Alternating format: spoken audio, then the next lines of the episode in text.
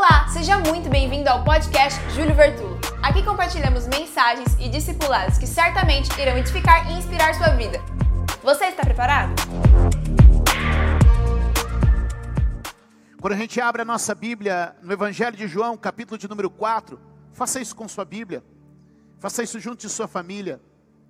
Evangelho de João, capítulo de número 4, quiete sua alma, ouça o que o Espírito diz à igreja.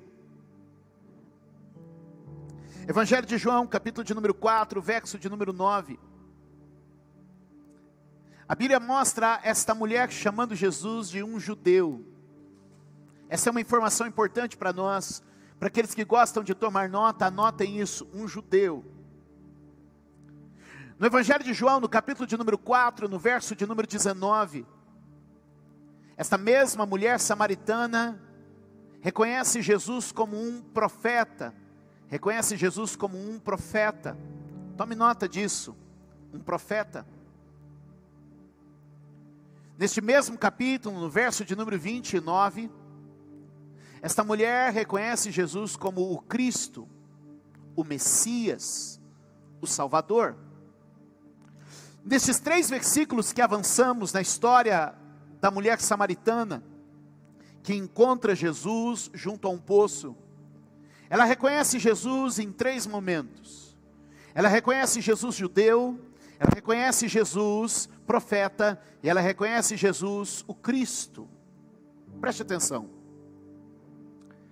Nesses três níveis, nós podemos conhecer Jesus.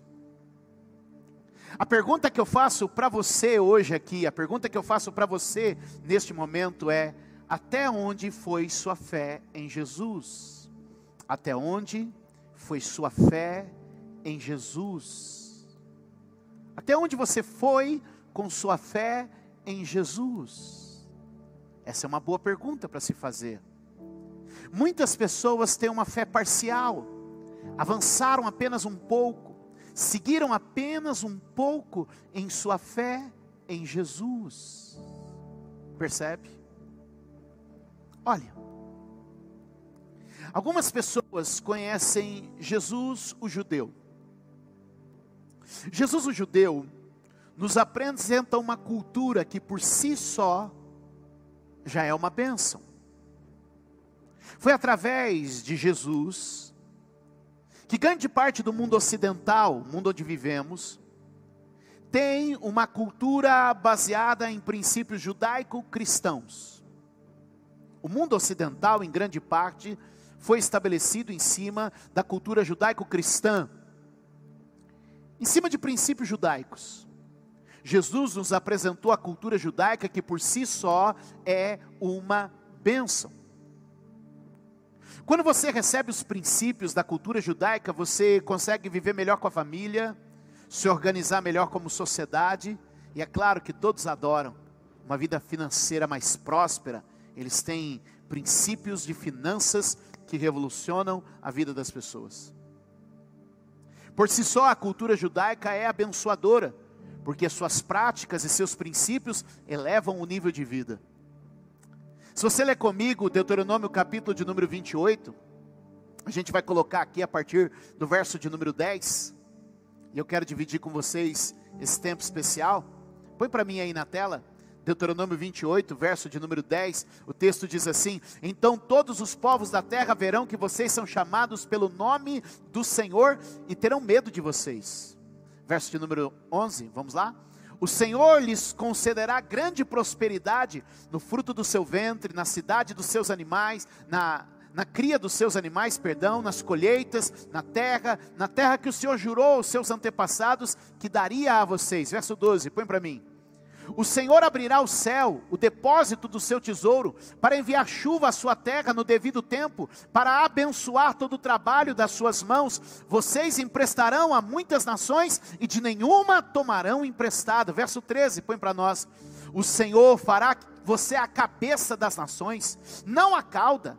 Se obedecerem os mandamentos do Senhor, do seu Deus, que hoje lhes dou, e assim seguir cuidadosamente, vocês estarão sempre por cima e nunca por baixo.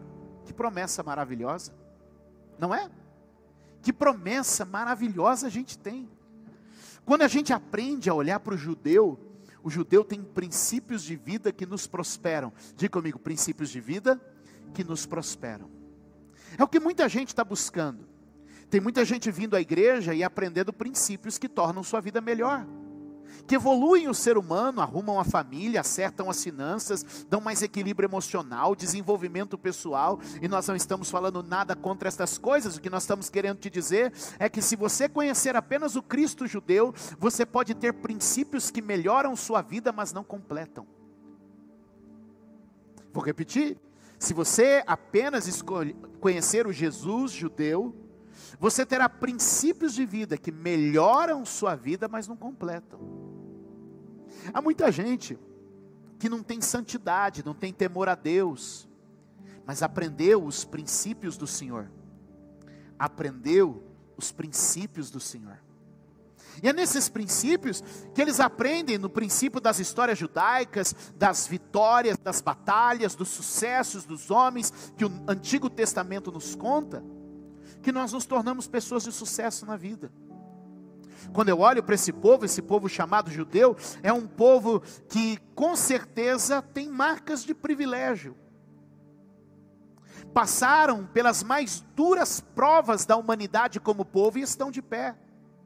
São de fato pessoas tomadas de um espírito de superação evidente.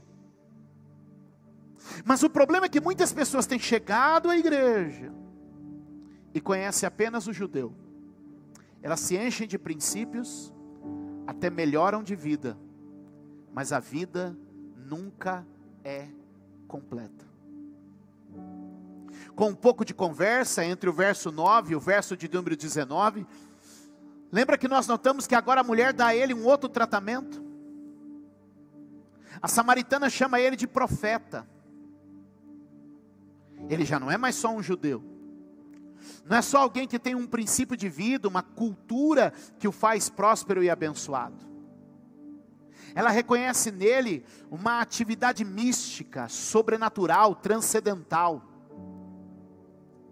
Ela percebe que nele existe um dom sobrenatural. Ele é um homem capaz de falar coisas que ela não contou, de ver coisas ocultas, de ter mistérios descobertos diante dele. Essa mulher agora tem uma experiência espiritual com a mística do profeta. E quantas não são as pessoas que chegam à igreja, algumas encontram os princípios que melhoram a vida, outras encontram respostas místicas, sobrenaturais, que despertam o seu interior. Tenta comigo. Essa mulher vê um ambiente místico, algo que transcende ao natural, que vai além do comum. Ela não contou da sua vida, mas aquele homem sabia da sua vida. Isso nos encanta até hoje. Muitos, talvez agora, já se envolveram na igreja e tem talvez nos seus contatos de WhatsApp aquela profeta ou aquele profeta que você liga e você diz assim: é batata. Ligou, você não fala nem o nome, a pessoa já entrega o rolo. Eu conheço um monte de gente que tem esse tipo de contato na sua lista. De gente que você liga e a pessoa já vai revelando, já vai falando. Quantas situações eu já não vi assim? Lembre-se que eu não estou pondo em dúvida de nada. Eu só estou te dizendo que a gente precisa avançar um pouco mais.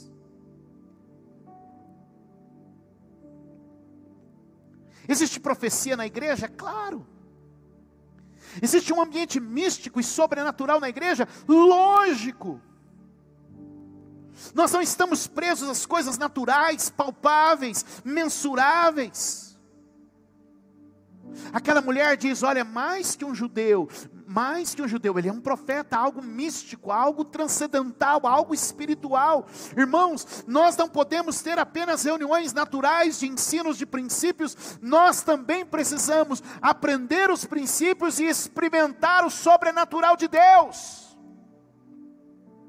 E eu queria chamar você agora abrir seu coração. Talvez você tenha frequentado a igreja porque gosta dos princípios de Jesus. E que bom! Não existe fé mais inteligente que a fé em Jesus. Mas o que eu queria chamar você é que existe algo que transcende a matéria, que transcende a natureza, existe algo transcendental, espiritual, existe algo intangível, que é o Espírito de Deus se movendo no meio da igreja. E eu queria que você abrisse o seu coração para que estes dias sejam dias de um encontro com o sobrenatural de Deus. Sopra Espírito Santo dentro desta casa, para que este homem sinta tremer a sua carne e dizer: algo sobrenatural está acontecendo aqui. Não, de forma alguma estou desprezando a profecia. Olha o que a Bíblia diz lá em 1 Coríntios 14 sobre a profecia. Eu vou pedir para o meu pessoal colocar o texto aqui para você. Olhe isso agora. Olhe isso agora. 1 Coríntios, capítulo de número 14, verso de número 3, olha o que o texto diz. Mas quem profetiza o faz para edificação, encorajamento e consolação dos homens. Levante a sua mão aí em casa de comigo: edificação, encorajamento e consolação. Mais uma vez, edificação, encorajamento e consolação. O que, que ele está, aquela mulher está tendo uma experiência agora com alguém que tem uma, um poder sobrenatural, que traz uma palavra do céu. Eu estou orando aqui hoje para que a minha palavra não seja apenas uma transmissão, nem apenas o compartilhar de conhecimentos, mas seja uma manifestação de consolo, de edificação e de alinhamento na presença do Senhor. Que Deus te alinhe, que Deus te encoraje, que Deus te console e que Deus te te levante no poder do Espírito Santo nesta palavra. Aracandarachou.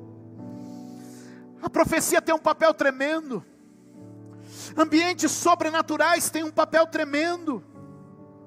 A vida espiritual de uma igreja conectada diante da palavra, diante do louvor, diante da adoração, tem algo tremendo entre nós, algo tremendo entre nós.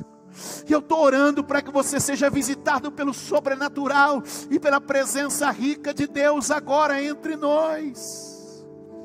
Eu estou orando para que aí na tua casa isso não seja uma formalidade, isso não seja mais uma liturgia, porque afinal de contas é domingo, eu tenho que comer o pão, eu tenho que beber o cálice, essa é a liturgia da minha vida. Não, eu estou orando por uma visitação sobrenatural de Deus no meio da igreja, línguas repartidas como que de fogo, um vento impetuoso e veemente soprando sobre a cidade, e aqueles que estão na presença do Senhor dentro da casa, tomados com uma embriaguez do Espírito, cheios cheios do poder do Espírito Santo, porque Ele prometeu derramar do seu Espírito sobre toda a carne, sobre toda a carne. Alabachei, acandarai. Oh, como é bom sentir Sua presença, Jesus. Oh, Espírito Santo, Espírito Santo, Espírito Santo vai enchendo esta casa e a morte vai sair, vai enchendo esta casa e o desespero vai sair, vai enchendo esta casa e este homem vai orar de novo, esta mulher vai crer de novo, este coração vai ser curado, o louvor vai voltar. Senhor, nós oramos neste dia, tu és o profeta, tu és sobrenatural, tu és tremendo no meio da igreja. Ei, da badacheio comané. Aleluia! Irmãos, para dias como este, eu oro para que o Espírito Santo te envolva, que você receba edificação, que você receba consolo, que você receba exortação, que você receba inspiração em sua vida. E para dias como este, isto é uma chave. Para dias como este, isto é uma chave. Quem está comigo?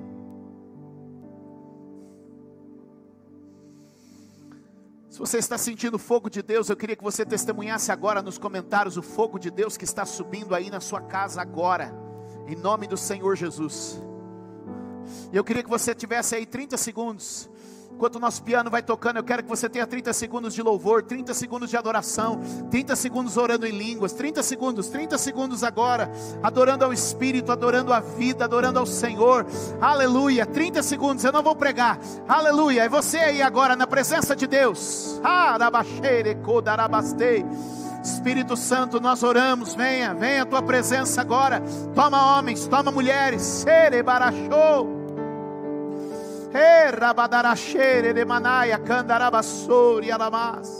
Aleluia. Aleluia.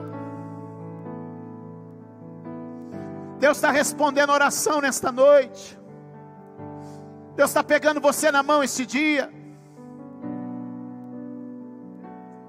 Deus está te vendo na mesa da tua casa. Ah, diante deste celular apoiado aí na mesa de forma tão improvisada, com os cotovelos sobre a mesa e o Espírito Santo está te dizendo: Eu te enxerguei, eu te vi, eu te encontrei. Você não está sozinho nesta mesa, eu estou sentado contigo. Aleluia!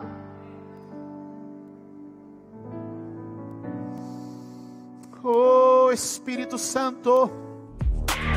Obrigada por ouvir mais uma mensagem. Deus abençoe sua vida.